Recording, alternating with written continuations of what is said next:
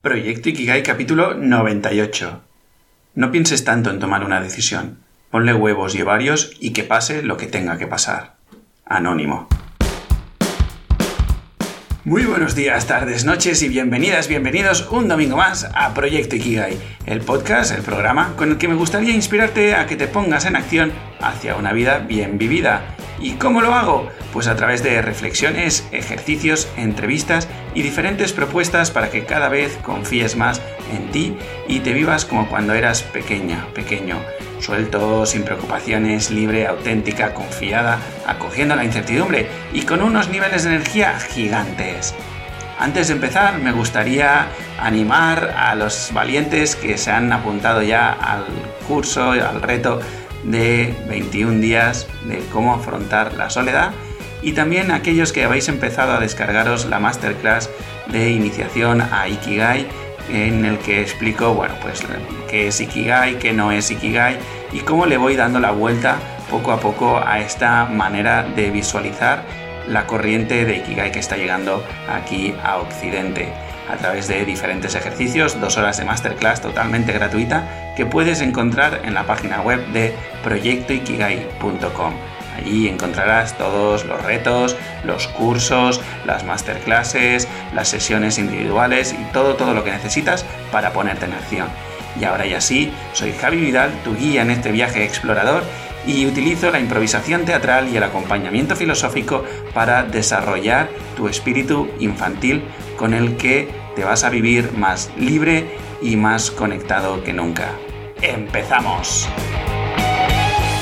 Hubo un tiempo en mi vida que me sentía agobiado cuando me enfrentaba a cómo tomar una decisión.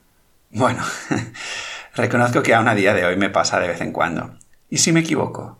¿Y si este no es mi camino? ¿Y si elijo esto y luego me arrepiento? Por fortuna, cuando me atropellan todas estas dudas, ya lo hacen de una manera más residual y no les doy tanto crédito. Y esto es lo que me gustaría explicarte hoy. Es muy probable que cuando te veas en una situación como la que he descrito antes, hagas lo que un mortal moderno e integrado en esta sociedad actual hace normalmente, buscar en San Google cómo tomar una decisión. Y en 0,52 segundos te aparecen 21,3 millones de resultados. 21.300.000 resultados. ¿Qué sociedad hemos construido? Aún creemos que estamos en la era del conocimiento, pero si el conocimiento desborda por doquier allí donde miremos, ¿no estaremos en las puertas de una nueva era? En fin, que me voy del tema. Esto, si quieres, lo dejo para futuras reflexiones y me centro en la de hoy, la toma de decisiones. El caso es que si cogemos las cinco primeras entradas tras esta búsqueda inicial, empiezan casi todas el artículo de la siguiente manera y te cito textualmente lo que me he encontrado a día de hoy. Por ejemplo, 1. Todo representa una lección, desde el platillo de la cena hasta la carrera que decides estudiar. Saber tomar buenas decisiones es clave para lograr una vida plena. 2. Estamos tomando decisiones constantemente, muchas veces sin darnos cuenta, pero muchas otras enfrentándonos a elecciones que van a determinar nuestro futuro. 3. Tomamos decisiones todo el tiempo, a veces sin darnos cuenta. Algunas decisiones son fáciles y otras no tanto. Algunas decisiones implican ganancias y éxito, mientras que otras conllevan un costo bastante doloroso y pérdidas. 4. Muchas veces a lo largo de nuestra vida nos vemos en la situación de tener que elegir entre diferentes opciones u oportunidades. 5. En muchas ocasiones nos vemos enfrascados en situaciones de las cuales no sabemos cómo salir qué hacer o cómo tomar la decisión correcta. Como ves, parece que hay una tendencia a pensar de pies juntillas que, uno, siempre estamos decidiendo, lo hagamos consciente o no conscientemente. Dos, saber decidir es clave para nuestra plenitud y o futuro. Tres, existen decisiones correctas e incorrectas, buenas o malas, sencillas o complejas. Y ante esta pauta, que se repite en entradas bien o posicionadas posteriores, me viene a la cabeza la inspiradora cita de Mark Twain. Cuando encuentres que estás del lado de la mayoría, es hora de hacer una pausa y reflexionar profundamente. Así que, ¿reflexionamos juntos? Vamos a ir poco a poco partiendo de lo que ya existe y buscando nuestro propio criterio y honrando lo que noto que vibra conmigo y lo que no. Esto lo hago conmigo, pues por la naturaleza de estar solo frente al ordenador y el micrófono ahora mismo. Pero la idea es que tú hagas lo mismo con lo que yo te digo aquí o con lo que tú leas por ahí. Según la primera entrada que encontramos en Google, y que además mm, este nos lo resalta rápidamente, tenemos estos 10 consejos para tomar buenas decisiones. Primero, conócete a ti mismo. Segundo, enfócate en el presente. 3. Confía en tus instintos. 4. Toma en cuenta tus emociones. 5. Identifica los riesgos. 6. Cambia de perspectiva. 7. Ten cuidado con la presión social. 8. Reduce tus opciones. 9. Reconoce tus limitaciones y 10. Ponte en otros zapatos. Y como este listado, pues hay otros muchos, ¿no? Por ejemplo, dale un tiempo a tu mente para que se aclare, reconoce tus ideas y sentimientos mm, respecto a la situación en la que te encuentras, toma en cuenta que no existe una única opción correcta, analiza pros y contras, visualízate, ponte una fecha límite objetivamente para tomar la decisión, practica pequeñas meditaciones y bueno, Así podríamos llenar mil y millones de bits, de bytes y todos más o menos acabarían mostrándonos ideas parecidas. Oh, espíritu de Mark, yo te convoco. Enséñame cuál es el camino que debo tomar para entender este galimatías. Mark Twain, te elijo a ti. Mark Twain al rescate. Mirando y leyendo las propuestas anteriores, y a ver, en un acto de pura sinceridad, te confieso que ha sido una lectura completamente diagonalizada y superficial. Veo puntos muy interesantes. Sin embargo, a su vez te diré que veo dos problemas de base que son los que nos llevan a la autotortura. Aquí me viene, no sé muy bien por qué, Shakira y Alejandro Sanz. Déjate la poesía, déjate, déjate, eh, mamita. bueno, yo creo que con esta interpretación no voy a tener ningún problema con SGAE, ¿no? Bueno, el caso es que, bueno, Em, podríamos reducirlo, la verdad es que solo a un único problema de raíz, ¿vale? Pero déjame explicarte los dos y así vamos adentrándonos poquito a poquito, ¿vale? El primer error de base está en el propio titular de los típicos listados, ¿vale? No sé qué, no sé cuántos para tomar buenas decisiones. Esta clasificación de una decisión buena, mala, fácil, difícil, correcta, incorrecta, importante, no importante, etcétera, etcétera, ya nos debería poner un poco en alerta. Al menos un poquito, ¿no crees?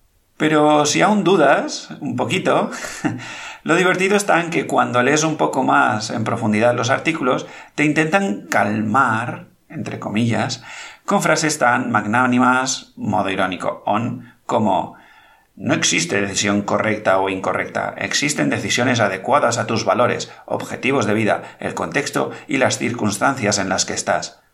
a ver, ¿en qué quedamos? O sea, si las decisiones son o no son adecuadas a mis valores, objetivos de vida y demás, entonces sí que hay decisiones correctas e incorrectas. Las que me acerquen a mis valores y mis objetivos de vida serán las correctas, ¿sí o no? No, en serio, o sea, ¿qué, qué me estás narrando? Y, por cierto, ¿objetivos de vida? ¿En serio? En fin. O si no, también está el ya clásico, no tomar decisiones es en sí misma una forma de decisión. Ah, vale, gracias, ya me quedo mucho más tranquilo, porque ya lo estaba pasando mal pensando que solo tenía que tomar una decisión entre dos caminos, pero resulta que hay un tercer camino, el quedarme donde estoy, que resulta que también es tomar una decisión, y que sí, que vale, que sé desde dónde me estás diciendo esta frase, pero es que... ¡Oh! ¡Sácame de aquí! Llegados a este punto, vuelvo a invocar al bueno de Mark para empezar una batería de preguntas. Mm, ¿De dónde viene esta catalogación de, de las decisiones? ¿Cómo tomar una decisión si veo que unas me pueden beneficiar y otras dañar? Claro que nos paralizamos ante esta manera de abordar la situación. Es que, ¿no lo ves? Es, Claro, es que es, consecuente que yo me paralice, consecuente con esta manera eh, primitiva, entre comillas, de, pensar, ¿no? Así que bueno, vamos a ir ahora a plantear un poco el que yo creo que es el error de base de toda esta movida, ¿vale? Y no sé muy bien si ves por dónde estoy sacando la carta del Joker para jugarla ahora y ganar, entre comillas, la partida. Pero por si acaso te voy a dedicar unas cuantas palabras para desarrollar esta idea, ¿vale? El error de base, que al menos yo lo veo así, ¿ok? El error de base en toda esta historia sobre cómo tomar una decisión y demás encrucijadas está en pensar que soy yo, o tú, o quien sea, el que toma la decisión. ¡Ea! De nada por resolverte la vida, son 10.000. No, en serio, Javi, no entiendo qué me estás diciendo. ¿Te puedes explicar un poquito mejor? Venga, va, vamos a por ello. A estas alturas de leerme, escucharme y demás, ya sabrás que a nivel de sociedad se nos ha inculcado que debemos adorar nuestra personalidad. Es muy importante tener bien desarrollada tu autoimagen. Fortalece tu autoestima. Bla, bla, bla, bla, bla. El caso es que la hayas desarrollado como la hayas desarrollado, tu personalidad siempre te va a encarcelar en algo más pequeño de lo que realmente eres. Repito, siempre te va a encarcelar en algo más pequeño de lo que eres. ¿Por qué? Pues porque para desarrollar una personalidad hay que poner un límite. Y a causa de este, siempre va a haber un lado que no vas a poder desarrollar en libertad y plenitud. Vayamos a un ejemplo físico. Imagina que eres un terreno inmenso con un potencial infinito. En el momento que pongas una piedra, un ladrillo, un algo en ese terreno, eso ya va a determinar algo concreto y esa concreción ya te aleja de la libertad. Entonces, y volviendo al error de base, con esa personalidad activada aparecen un montón de ideas que encajan o no encajan con ella. Volviendo al ejemplo, puesto el ladrillo, pues alrededor de él solo puedo encajar unas figuras concretas. Otro ladrillo, el marco de una ventana, el, una, yo qué sé, lo que se te ocurra, ¿no? Y la cosa se agrava cuando además quiero lograr construir una casa concreta. Entonces ya no solo me limito por mi personalidad, sino que me veo limitado por querer construir un sueño concreto. Y claro, bajo esta coyuntura, entonces sí, existen decisiones duales, correctas, incorrectas, buenas, malas, sencillas, complejas, etcétera, etcétera. Ahora, por suerte, podemos entender que el error está en nuestra personalidad, en darle crédito a ella. Llegados a este punto, quizá hayas comprendido toda la movida, pero la pregunta que ha originado este capítulo, eh, cómo tomar una decisión, sigue pululando un poco por ahí, ¿no? Y sigue pululando porque desapegarse de la idea que nos ha causado este error necesita un trabajo, es un proceso, ¿no? Un proceso que necesita comprensión, aceptación y confianza. Hoy me voy a centrar más en el tema de la comprensión. Y es que lo primero que necesitamos es entender que no importa cómo tomar una decisión, ni qué decisión tome. Haga lo que haga, la vida se impondrá. Y para ello te remito al capítulo número 6, que anda no hay oído, tela, que se titulaba No eres tú quien decide, es la vida que se impone. Ahora, imagínate por un momento que aplicas todos y cada uno de los consejos anteriores. Sí, sí, los de esas listas infinitas que te he dicho antes de los 10 puntos clave para tomar una buena decisión y no sé qué y no sé cuántos, bla, bla, bla, ¿vale? Tardas, yo qué sé, imagínate que tardas dos meses en tomar una decisión, porque, yo qué sé, por lo que sea, esta vez es muy importante tomarla y tomarse el tiempo para tomar esa decisión, ¿vale? Y ahora, más o menos con convicción, ya has tomado tu camino. ¿Ok? Es un camino alineado, como decíamos antes, con tus valores, tus objetivos, tu personalidad, tu momento de vida, etcétera, etcétera, etcétera. Sales y ¡patapam! La vida te regala una enfermedad, o una rotura de pierna, o una empresa en quiebra, o una pareja que te pone los cuernos, un COVID, o yo qué sé, lo que se te ocurra, ¿no? Pero lo que sucede es que ya la tenemos liada parda. Entonces, mm, ¿qué propones, Javi, para tomar una decisión? O sea, ya empezamos con tus movidas raras estas de que me llevas por un lado, luego me zarandeas y no sé dónde quieres llegar a parar. Vale, vayamos a por ella. Lo que te propongo es que dejes de preocuparte tanto en lo mental y por lo tanto en hipótesis de ciencia ficción de lo que crees que sucederá y no sé qué y no sé cuántos, y vayas a ocuparte de la realidad. ¿Cómo? Pues tomando la única decisión que puedes tomar verdaderamente, entregarte a fondo, honrar tus sensaciones internas, aceptando lo que sucede y volviéndote indomable e impasible. Vamos a por ello. Entregarte a fondo. Entregarte a fondo quiere decir que no te guardas nada en la reserva por si luego sucede un no sé qué, qué, qué sé yo. ¿Vale? Lo que venga luego ya lo abordaré luego. Ahora vamos a muerte con lo que hay. Como los niños. Si corro, corro hasta fundirme. Si grito, grito con toda mi fuerza. Si río, contagio todo el mundo a mi alrededor. Si quiero a alguien, me entrego absolutamente. Sin reservas, como la película. Aunque bueno, en la película no va tanto de, de estos temas, ¿no? Pero bueno, sin reservas. Vayamos ahora al segundo, digamos, punto clave actitudinal, que sería honrar tus sensaciones internas. Esto requiere un trabajo intenso en recuperar tu sensibilidad interior. Y confieso que esta es la parte que a mí pues quizá me está costando más de llevar, ¿vale? Porque, bueno, Mm, tengo la sensación de que nunca me he sentido especialmente habilidoso en identificar mis sensaciones y mucho menos discernir si son auténticas o fruto de mi personalidad. Y la verdad es que en estas movidas voy ahora trabajando y reaprendiendo eh, pues todo lo que me he ido desconectando durante todos los años, ¿no? Pero bueno, es esta parte de, oye, detectar, tener una cierta sensibilidad en detectar cuáles son mm, esas sensaciones y, por donde, digamos, vibro alto, por decirlo de alguna manera, ¿vale? Y honrar estas sensaciones. Honrar estas sensaciones quiere decir que actúo en consecuencia a mis sensaciones, ¿vale? En fin, pasamos a la parte actitudinal número 3, ¿vale? Aceptar lo que sucede. A ver, habiendo entendido todo lo que he expuesto en este capítulo, yo creo que no hay mucho más que añadir. Lo que quiere decir es que cuando hay algo que sucede que me molesta o no es lo que yo esperaba, pues reconocer que el problema no está en el suceso en sí, sino en lo que yo esperaba de él. ¿Vale? Aprovechar el acontecimiento para desmontar un poquito más el modelo que compré y que me lleva recurrentemente a la indecisión.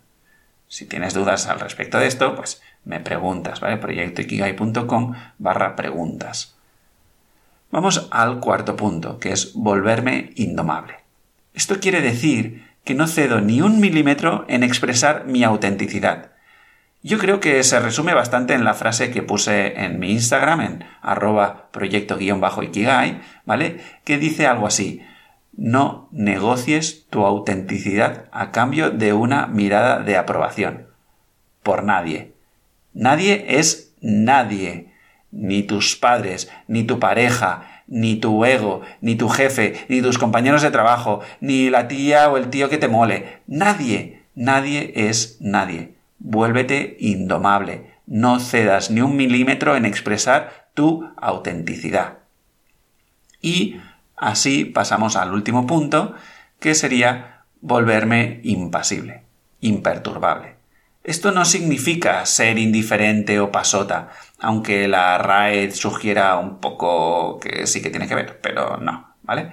Ser impasible quiere decir que no me dejo llevar por las emociones que se me despiertan ante un suceso concreto, sino que veo una emoción como un indicativo que me avisa de un pensamiento condicionado al que le puedo echar un vistazo sin engancharme a él, ¿vale? O sea, las emociones necesitamos entender que son un hilo del que tirar para llegar al pensamiento que, mm, digamos, las genera. Porque una emoción está promovida por un pensamiento. Y el problema, entre comillas, de los pensamientos es que son pensamientos condicionados. ¿Condicionados a qué? Condicionados a un sistema de creencias, ¿vale? Este es el, juego que hay que ir, em, ir haciendo, ¿vale? Por lo tanto, digamos que cuando vas practicando todo este camino, ¿no? Del acompañamiento filosófico, del autoconocimiento, de la improsofía, digamos, ¿vale? Que es así como he llamado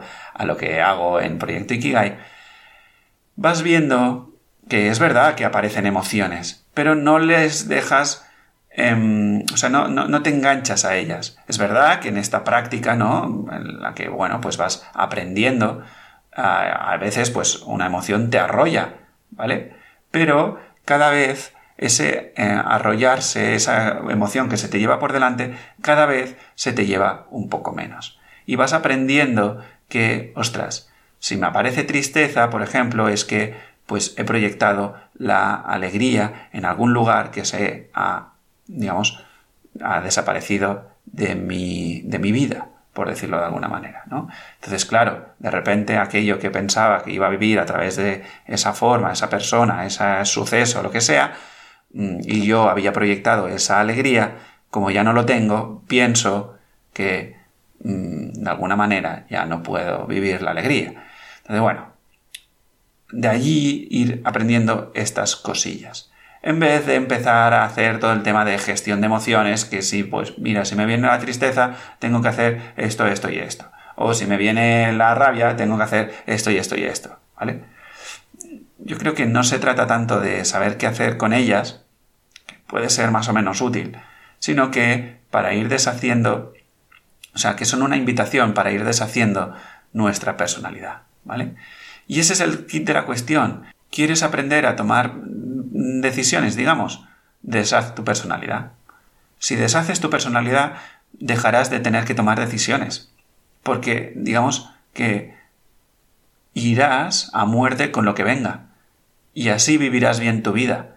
Y no habrá maneras correctas e incorrectas de si tomo este camino viviré mejor, si tomo el otro viviré peor, y no sé qué, no sé No, simplemente lo que haya lo consagrarás, lo honrarás, irás a muerte con ello, ¿no?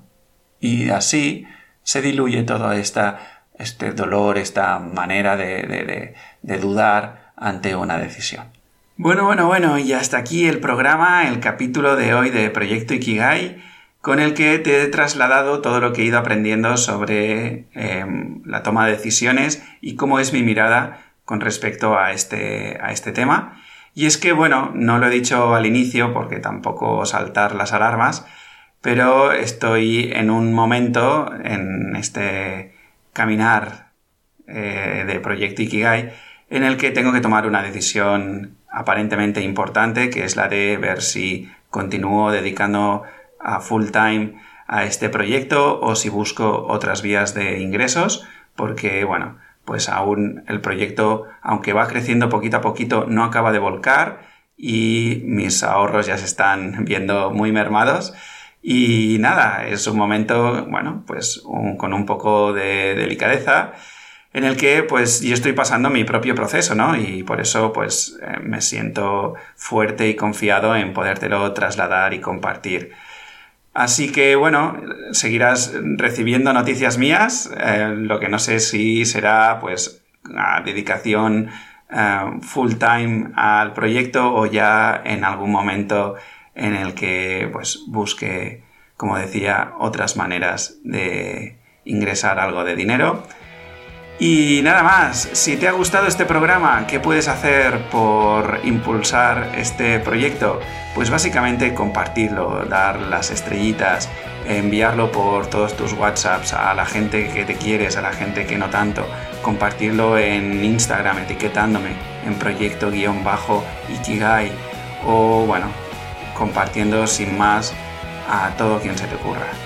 Muchísimas gracias por estar al otro lado y ya sabes, seguimos en la aventura de esta vida.